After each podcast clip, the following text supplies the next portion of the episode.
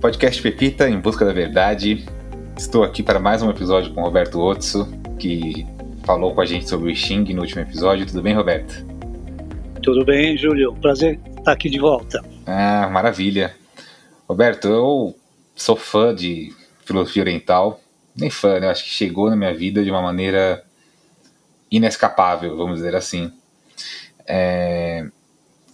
Eu acho que não sei se eu te contei no, no último episódio, mas uh, o mundo oriental se abriu para mim já quando eu era pequeno, porque minha mãe fazia tai chi, e eu sempre me interessei muito pelas histórias que ela me contava do mestre Pailin. E aí, quando eu tinha 14 anos, eu comecei a praticar badminton, que também é um esporte muito praticado na China, então a, a vida chinesa sempre bateu na minha porta, assim. Queria saber como foi para você, um pouco dessa história de vida mesmo. A filosofia, a chinesa foi através, primeiro, daquele livro que eu já havia comentado, que é A Importância de Viver. Depois eu li A Importância de Compreender, que é do mesmo autor. E em seguida eu comecei a ler o, o Tao Te Ching. Comecei com a versão do Humberto Holden, que é o que estava disponível na época. Depois eu fui ver que existiam inúmeras traduções do no Tao Te Ching. Eu, que eu tenho uma coleção de uns 15, umas 15 versões em português. E sempre foi um livro que também me causou muita, muito interesse, porque tem uma profundidade belíssima e totalmente baseado na natureza. Então ele fala sobre os rios, o movimento da água, e a gente percebe que ali não é um, um argumento como é comum no pensamento ocidental de silogismo, lógica, não, a gente percebe intuitivamente que o que está sendo dito é realidade. E tem uma frase que uma vez eu li que eu achei muito interessante. Se você não é capaz de explicar uma coisa complexa por meio de um exemplo muito simples, então você ainda não entendeu. E o Tao Te Ching, para mim, foi fantástico porque ele falava de coisas muito profundas, mas usando imagens muito simples, o movimento da água, o movimento do bambu, e isso me encantou, porque não dá para ficar argumentando como sobre como a natureza funciona. A natureza é daquele jeito. O que a gente faz é uma constatação. Você falou o Tai Chi, por exemplo. O Tai Chi é baseado em movimentos da natureza, bambu, água, animais, né? A natureza funciona dessa forma, por isso que é aplicável na nossa vida. Então isso fez que eu ficasse muito encantado com o pensamento chinês, começando pelo livro o a importância de viver, depois está o Te Ching, e posteriormente, através do Jung, cheguei no, no, no I Ching e depois no, na astrologia. A astrologia ocidental, não a, não a chinesa. Legal. E, e, você era jovem? Quando que fez o primeiro contato? Quando eu comecei a ler sobre filosofia oriental, esse livro, A Importância de Viver, eu tinha uns 17 anos foi em 76, 17, 18 anos. E, e essas leituras se estenderam vida fora, né? Não, aí não parei. Porque daí foi lendo as coisas derivadas. Então, a filosofia chinesa, o taoísmo, depois um pouco do confucionismo, o zen budismo, que é uma derivação do taoísmo, daí a psicologia junguiana, que tem pontos que são baseados no pensamento taoísta, né? e depois um pouco da mitologia grega, especialmente para entender a astrologia a partir dos arquétipos da mitologia grega. Você era super jovem, né? Como que foi a, trazer essa filosofia e esse pensamento chinês para a prática do dia a dia, assim? Então, na verdade, eu não, eu não tenho nenhuma prática taoísta, nem tai chi, nem as artes chinesas de caligrafia, pintura, não, não, não fui por esse caminho. O meu interesse era realmente de leitura, porque sentia que aquilo tinha muito sentido para mim e causava um encantamento muito grande. Tanto é que quando escrevi o meu livro A Sabedoria da Natureza, eu só quis transmitir no livro o encantamento que eu tive quando comecei a ler. Então, a minha vontade é que as pessoas também se encantassem com as mesmas informações que eu tive na minha adolescência, no começo da minha juventude. Então, na verdade, não é uma vivência em termos de prática, né? Valorizo muito as pessoas que fazem, mas é que não foi o meu caminho, nem de meditação taoísta, nem de prática de artes taoístas, de nenhuma espécie. É que eu encontrava um sentido nas coisas que eu lia, encontrava intuitivamente uma verdade atrás do que estava sendo dito. E esse encantamento é que me fez continuar a, a estudar por encantamento, não por interesse. Eu jamais imaginaria que um dia eu fosse dar aula sobre taoísmo e Xin, é, que fosse consultor de Xin, porque estava completamente fora do meu radar até os meus 40 anos, mais ou menos. Ah, entendi. É, quando eu, na verdade, quando eu perguntei de prática, eu também tinha perguntado muito sobre o dia a dia mesmo. O César indicou o seu livro para mim, então eu já passei da metade, como eu estava te explicando, né? E a parte do bambu, para mim, foi muito importante, porque eu, eu tendo a querer que as coisas acelerem o processo muito rápido, né? Então, para mim, foi muito importante ler todo o tempo de maturação debaixo da terra, o tempo do que ele vira um broto de bambu. E aí me deu um senso de perspectiva maior para as coisas que eu faço no meu dia a dia mesmo, assim, sabe? Então foi muito bom, eu, eu entendi o que você quis dizer sobre esse encantamento, porque seu livro está me ajudando, porque eu vou lendo e eu vou automaticamente falando, nossa, que bom, que bom que eu posso esperar um pouco mais aqui, porque eu estou trabalhando. É, um outro exemplo do seu livro que eu achei muito interessante, que é uma coisa muito simples, muito simples, que é tem hora de plantar e tem hora de colher, né? Então essa, essa é uma coisa bem legal também, que a leitura está me iluminando partes do meu dia a dia, do meu trabalho, das minhas relações familiares. Então, acho que a filosofia taoísta, ela te ajuda a viver melhor, né? A questão do, do tempo que você comentou e a questão da prática no dia a dia a partir dos conceitos taoístas. Que eu posso garantir que o exercício que você faz é o mesmo exercício que eu faço. Eu não estou nenhum passo à sua frente. Talvez, por causa da minha idade, comecei a ler sobre isso antes de você, é a única coisa. Mas em termos de exercício, de vida, o que você faz é o que eu estou fazendo. Né? Não tem nenhuma diferença eu tento, na medida do possível, me lembrar das coisas que o taoísmo ensina. Sempre sou pego de calça curta. Aí eu percebo, opa, não é bem assim, tem outra forma de pensar, tem outro jeito de lidar com a situação. Então, o, a minha prática é tentar me lembrar dessa sabedoria que está no livro. Por isso, aquilo que está no livro não é uma coisa que eu escrevi. Eu estou só retransmitindo coisas que eu aprendi, estou repassando. Portanto, são os mesmos exercícios de quem lê e de quem escreveu. Porque, na verdade, eu sou só um retransmissor e não o autor da, daquelas informações. E a questão do tempo é bem interessante, Júlio, porque nós temos aqui uma tendência, nós que nascemos no Brasil, portanto no Ocidente, a pensarmos no tempo como nosso inimigo, porque é, a gente tem a sensação que o tempo está nos devorando, que o tempo nos engole. Mas se a gente olha a mitologia grega, a gente percebe que o Cronos devorava os filhos. Então isso é mitológico. Por isso que a gente pensa no tempo como nosso inimigo, que está nos devorando. Já os mestres antigos, taoístas, eles não acreditavam que o tempo era o nosso inimigo. Eles acreditavam que o tempo era o nosso aliado. E até mais do que isso, eles acreditavam que o tempo era o nosso instrumento de criação. Não nosso. O tempo é um instrumento de criação. É por causa do tempo que a semente germina. É por causa do tempo que o broto se desenvolve é por causa do tempo que a árvore amadurece, é por causa do tempo que a árvore dá flores e frutas e novas sementes. Então, o tempo é aliado, o tempo é instrumento, o tempo não é inimigo. Mas quando a gente tem pressa e quer é, imprimir o nosso tempo ao tempo, a gente perde, porque o tempo é o Cronos, é um Deus imortal, e vai viver para sempre. A gente vai viver no máximo, sei lá, 120 anos. Brigar contra o tempo é, tempo é uma luta perdida. O tempo vai ganhar necessariamente. Se você quiser brigar com o tempo, o tempo vai rir da tua cara, dar as costas e ganhar uma briga.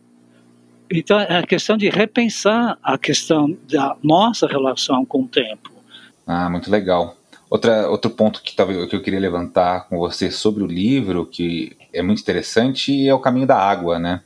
Tem uma, um trecho que você comenta sobre a água vai pelo caminho mais fácil, o que não significa que é o caminho simplista. Isso eu acho que talvez seja uma coisa legal da gente conversar, porque aqui a gente tem aquela coisa de não, não, não vamos pelo caminho mais fácil, vamos pelo caminho mais difícil porque é melhor. Que é até um dito popular, né? O que, que o taoísmo diz a respeito disso? É, você falou de um dito popular, brincando as pessoas falam, para que simplificar se a gente pode complicar? Ou a gente fala, quanto mais complicado, melhor. A gente não percebe que isso não é brincadeira. A maior parte das pessoas se deixam levar por essa ideia, na verdade. Como é que isso se apresenta na nossa vida? As pessoas acharem que só tem valor quando tem muito sacrifício. Se for depois de muita batalha, muita luta, muita briga, muita dificuldade, ter enfrentado é, muitos problemas, e só assim as coisas têm valor. Se não for sofrido, não tem valor para os mestres taoístas, isso não é sabedoria, é masoquismo, porque não tem por que sofrer tanto. A natureza não sofre para fazer as coisas, a natureza faz de acordo com as possibilidades. E vai sempre pelo lei do menor esforço e da menor resistência. E aí eu estou falando de física. Na natureza, todas as coisas vão pelo caminho do menor esforço e da menor resistência, que, de uma maneira mais simples, significa o caminho mais fácil. Né? O rio vai pelo caminho mais fácil. O rio não tenta subir montanha, porque não é o caminho mais fácil. O rio sempre vai na direção do declive, por causa da ação da gravidade, até chegar no mar. O rio jamais vai por um aclive, ele não tenta subir. Ele vai sempre pelo caminho mais fácil. Isso é sabedoria. Portanto, quando a gente faz alguma coisa que está exigindo de nós muito esforço, ou que a gente encontra na nossa frente muita resistência, isso não é o caminho mais fácil. Então, ou a gente está indo para o caminho errado, ou estamos fora da, do tempo para fazer as coisas, ou aquilo não tem a ver com a nossa natureza, daí tanta resistência. Mas quando a gente faz uma coisa que tem a ver com a nossa natureza, com o nosso momento, as coisas fluem com muita facilidade. Então, o caminho mais fácil vai ter a ver com afinidade, por exemplo. Quando eu gosto de alguma coisa, estudar essa coisa é fácil. Se eu odeio matemática e quiser estudar engenharia, vai ser muito difícil eu vou, vou encontrar muita resistência e vou ter que me esforçar muito. Mas se eu amo matemática, fazer engenharia vai ser fácil. Porque eu amo matemática. Isso não vai exigir esforço nenhum e não vou encontrar nenhuma resistência. Então, o caminho mais fácil tem a ver com afinidade. Daí que a pessoa profissionalmente tem que fazer aquilo que ela tem afinidade. Não adianta fazer uma coisa que ela não gosta, mas porque o pai pediu, porque o tio falou que tem que fazer tal coisa, ou porque a mãe falou que tem que fazer tal coisa, e pode ser um esforço muito grande. Isso realmente não é sábio. Sempre é mais sábio ir pelo caminho mais fácil, do menor esforço, menor resistência. E tem a ver com afinidade, tem a ver com seguir a própria natureza e entender que é o momento certo ou não. Ah, muito, muito bom ter ouvir isso de uma maneira muito mais clara. Outro conceito que também é muito oposto, que você fala muito no livro, que eu acho muito interessante, é a noção de vazio, né? É, o, vazio para nós que moramos aqui no Ocidente tem um valor negativo, né? Porque vazio significa ausência para gente. Vazio para gente significa nulidade, significa inexistência de alguma coisa. E, e para os mestres taoístas, o vazio não é uma coisa negativa, os mestres orientais, o vazio é uma coisa positiva. É muito estranho de pensar, para nós ocidentais, é estranho pensarmos no vazio como algo criativo, positivo, porque o vazio sempre foi associado com coisas negativas. Por exemplo, ah, o fulano é um cabeça oca. Ou alguém que está muito triste fala, nossa, minha vida está um vazio. Então, o vazio sempre é associado com uma coisa ruim, na verdade, aqui no Ocidente. A gente quer preencher, preencher. As pessoas não conseguem ficar sozinhas com o próprio pensamento, elas vão ficar preenchendo o tempo, porque não conseguem estar com aquele vazio, aquele momento. Já os mestres orientais pensam que o vazio é importante, o vazio é criativo, Por exemplo, se você está num, num, prédio, aperta o botão do elevador, o elevador abre, o elevador está cheio e você não entra. Se você pega a sua agenda e olha o compromisso lá do dia 3 de fevereiro, sei lá, você vê que está totalmente lotado, você não vai ter tempo para você.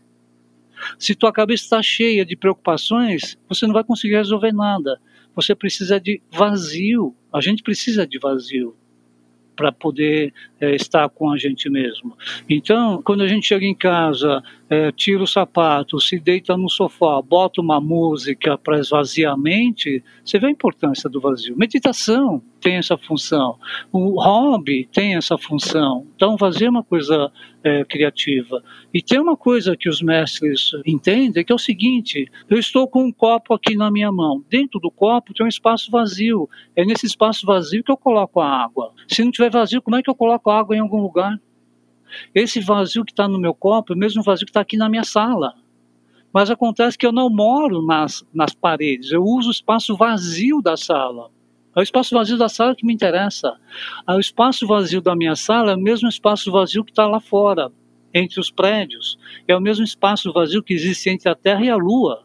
É o mesmo espaço vazio que existe entre os planetas, é o mesmo espaço vazio que existe entre as galáxias. E tem uma coisa fundamental: não são as galáxias, não são os astros que geraram o vazio do universo. É o contrário, é o vazio do universo que gerou as galáxias e os astros. Portanto, o vazio é a origem de todas as coisas. Se é a origem, é o berço, a mãe de todas as coisas, se é o grande útero, como é que o vazio pode ser uma coisa negativa?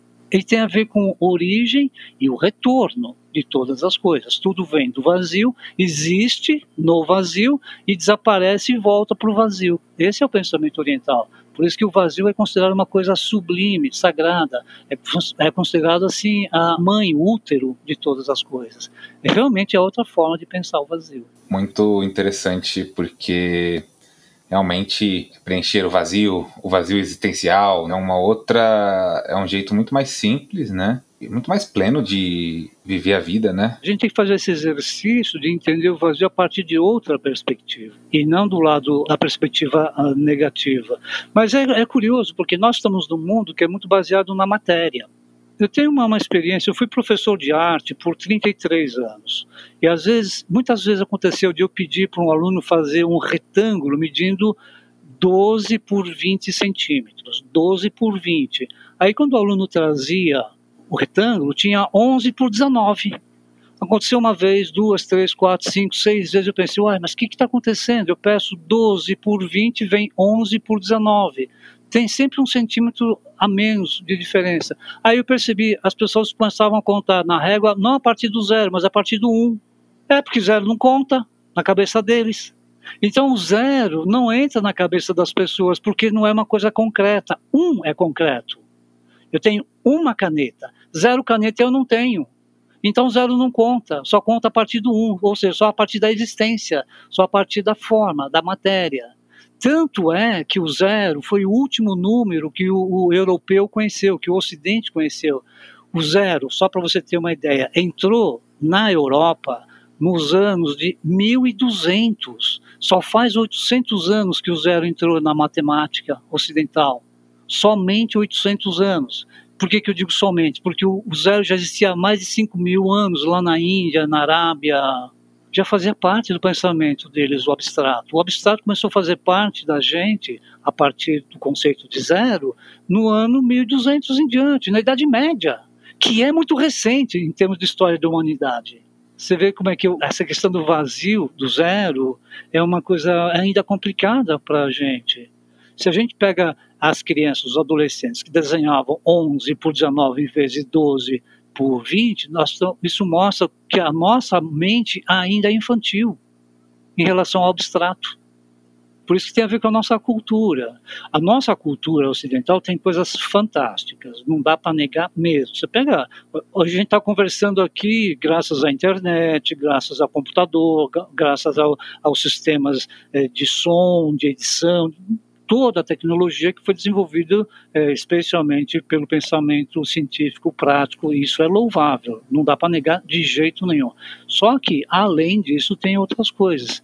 É o que o taoísmo nos lembra. é que o hinduísmo nos lembra é que os grandes místicos de todas as religiões, não só as orientais, você pega Santo Tomás de Aquino, é, Mestre Eckhart, vários pensadores, os grandes pensadores de todas as religiões, indistintamente, estão falando da mesma coisa. Só que as pessoas estão tão tecnológicas que acabam esquecendo desse outro lado invisível, ou seja, o zero, ou seja, o vazio.